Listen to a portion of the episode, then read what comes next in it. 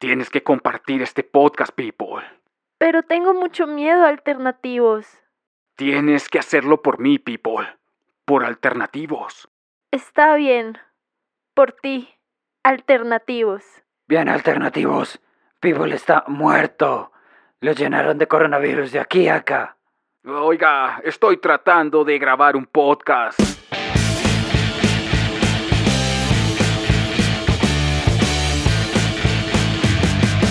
Esto es Alternativos. ¡Hey! Sean todos bienvenidos a este un nuevo episodio de Alternativos. Hoy me acompaña, como casi siempre, Berry, edu.berrío en Instagram.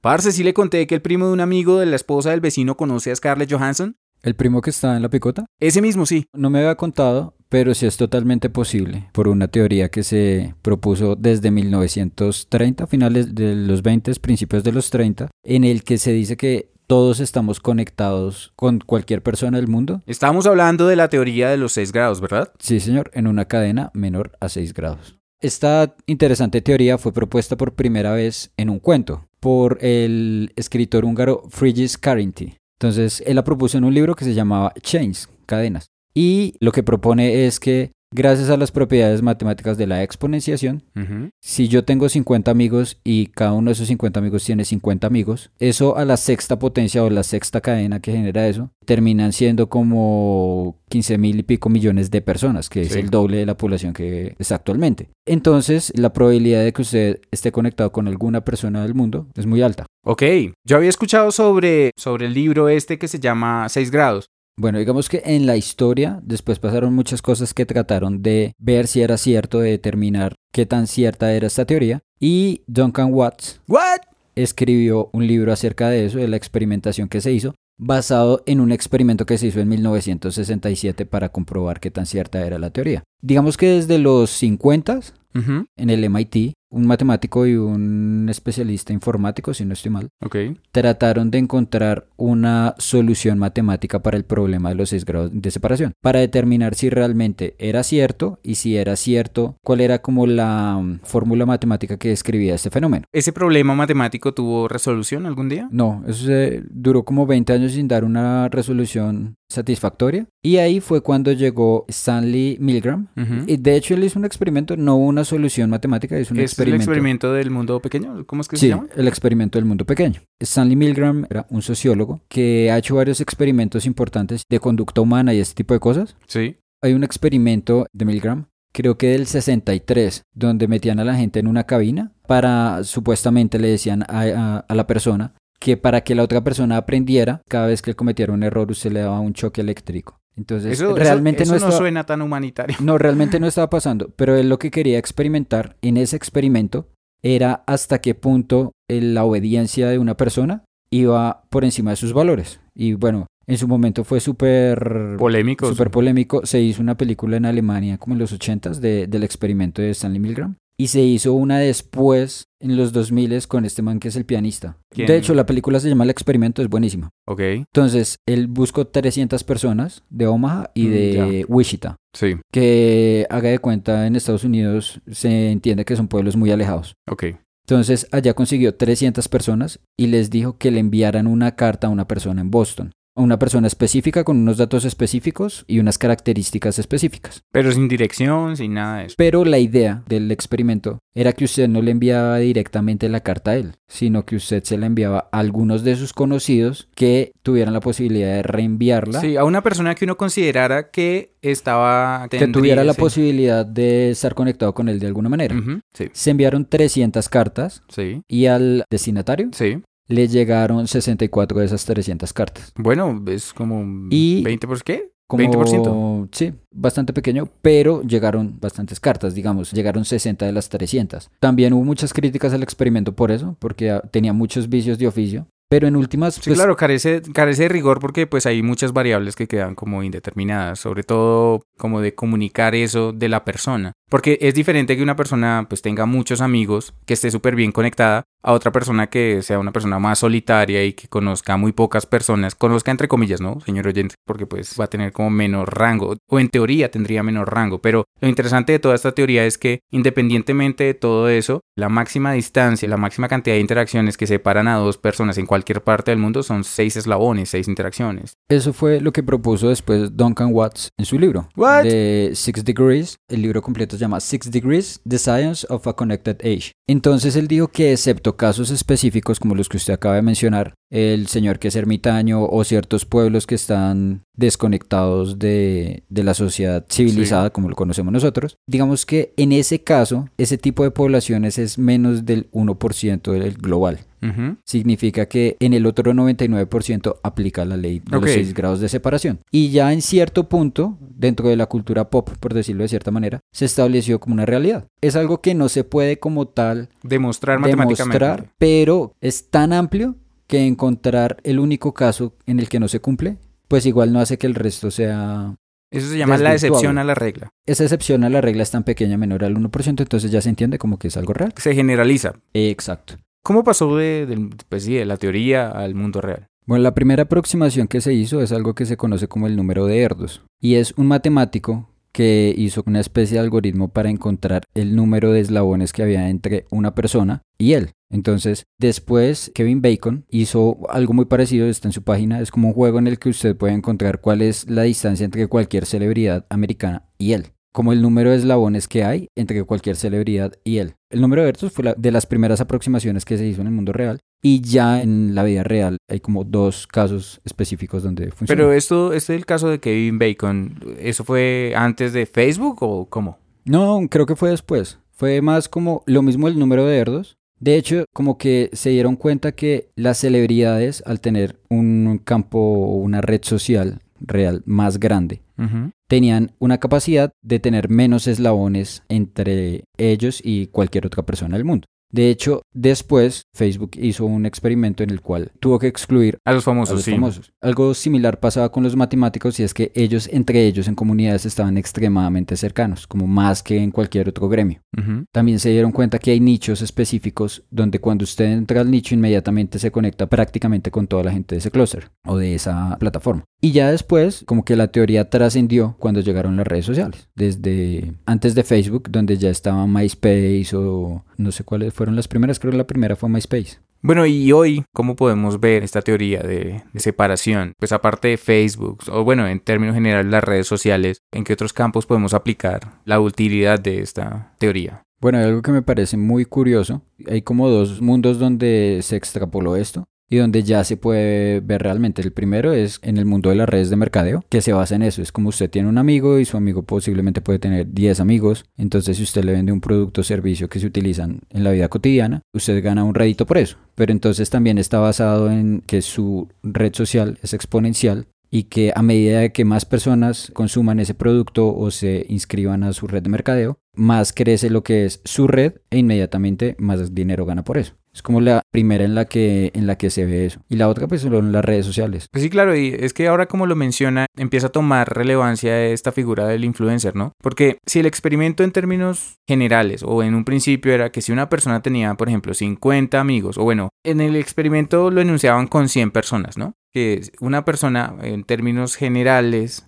tiene alrededor de 100 contactos entre el trabajo, el colegio, sus familiares. Y si cada uno de esos contactos tiene otros 100 contactos, claro que pues no siempre aplica porque digamos usted y yo tenemos contactos que coinciden. Entonces eso poco a poco va generando ese comportamiento exponencial. Imagínese entonces el poder que puede tener una persona que sea un influencer de influencers, que mueva a mucha gente. Entonces claro, se convierte en una red de mercadeo, lo que estaba mencionando, pues gigantesca. Exacto, es que ciertas redes sociales ahora son una cadena de mercadeo donde lo que se maneja es la imagen de una persona o donde lo que se vende es cierto producto que está apalancado en la imagen de o no ni siquiera en la imagen, sino en la capacidad que tiene la persona de cultivar adeptos o seguidores. Pero bueno, vamos a darle un pequeño giro a esto. Dese cuenta que, bien, usted puede estar muy bien relacionado entre comillas, o sea, puede tener una red vasta de personas ahí con las cuales tiene el contacto, pero eso no representa que usted, por ejemplo, conozca a esas personas o que como que tenga una relación fuerte con esas personas. Porque usted, ¿cuántos amigos tiene en Facebook o cuántos seguidores tiene usted en Instagram en este momento? En este momento tengo como 12, pero si todas las personas que escuchan este podcast me comparten y eso, yo creo que puedo llegar a la siguiente semana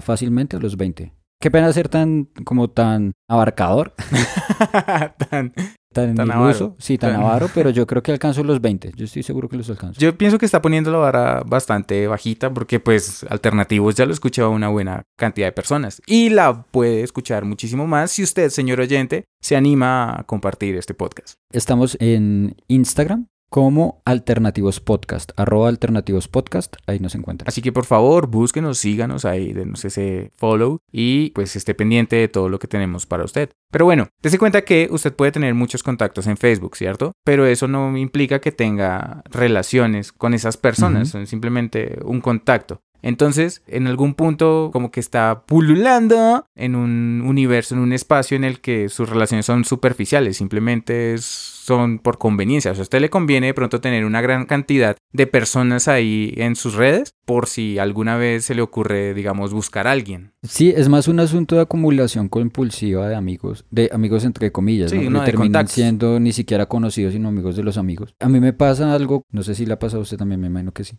que en las sugerencias de amistad le ofrecen, mira, este amigo comparte 20 contactos contigo. Es una persona que usted no conoce y a las 20 personas puede que sí, puede que algunas sí, puede que algunas no, pero es una persona que usted dice a la postre yo no la conozco, realmente no la conozco. Hace parte de una red más amplia dentro del circuito de mis amigos y por ende, entre comillas, es mi amigo o debería ser mi amigo y por eso Facebook me lo sugiere, pero no hay como tal un vínculo con la persona. A mí me quedó sonando mucho lo del experimento del mundo pequeño, porque ¿ha escuchado usted ese dicho que dice mm, el mundo es un pañuelo? Que el mundo es un pañuelo. Pues en términos generales, o así, si se observa desde cierta perspectiva, puede que sí, porque si usted, por ejemplo, trata de extrapolar este experimento a otros campos, mire que la cosa se torna un poco distinta y como con un sentimiento, como una sensación distinta. Póngale cuidado, digamos que usted es una persona sexualmente activa y que usted tiene, no sé, relaciones con 20 personas y cada una de esas 20 personas es igual de promiscuo que usted. Entonces imagínese usted con qué cantidad de personas terminaría relacionándose. Si lo llevamos a los 6 grados,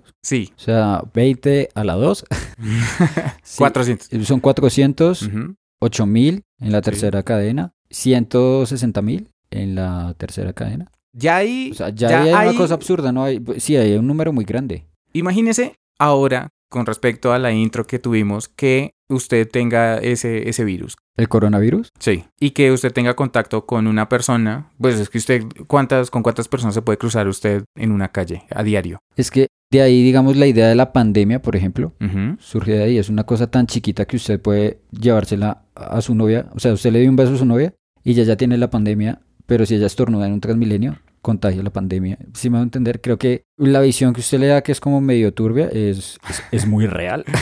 Sí, pues es algo que está pasando. Pero ahora entonces cambiémosle el color otra vez. Imagínese que usted, amigo oyente, quiere apoyar a alternativos y que quiere que este podcast sea escuchado por muchos más. ¿Qué le parece si hacemos un experimento? Listo, el experimento es muy sencillo. Usted comparta este podcast con 20 amigos suyos. Y pídale, por favor, a sus amigos que lo compartan, cada uno de ellos, con 20 amigos. Pongámoslo en una red en específico, en Instagram, que es la que conocemos, ¿cierto? ¿Cómo estamos en Instagram? Arroba alternativos podcast. Listo. Entonces, vaya alternativos, dele seguir y déjenos un comentario en esta pieza que va a ver sobre los 6 grados de separación y ponga la palabra mundos alternativos. Ok, está bien. Recuerde, mundos alternativos. Y compártaselo a 20 amigos suyos. y dígales que lo compartan con 20 personas más. Y hasta ahí. De esa manera, nosotros vamos a hacer una prueba real sobre qué tan cierto es esto de los grados de separación. Porque al final, entonces, terminaríamos con unos 400 seguidores. Como mínimo, si nos siguen 20 personas, lo alcanzaríamos. Y de esas, de esas 400, pues ya que también sigan a edu.berri en Instagram, a ver si logramos ser 30 para la otra semana, puede ser.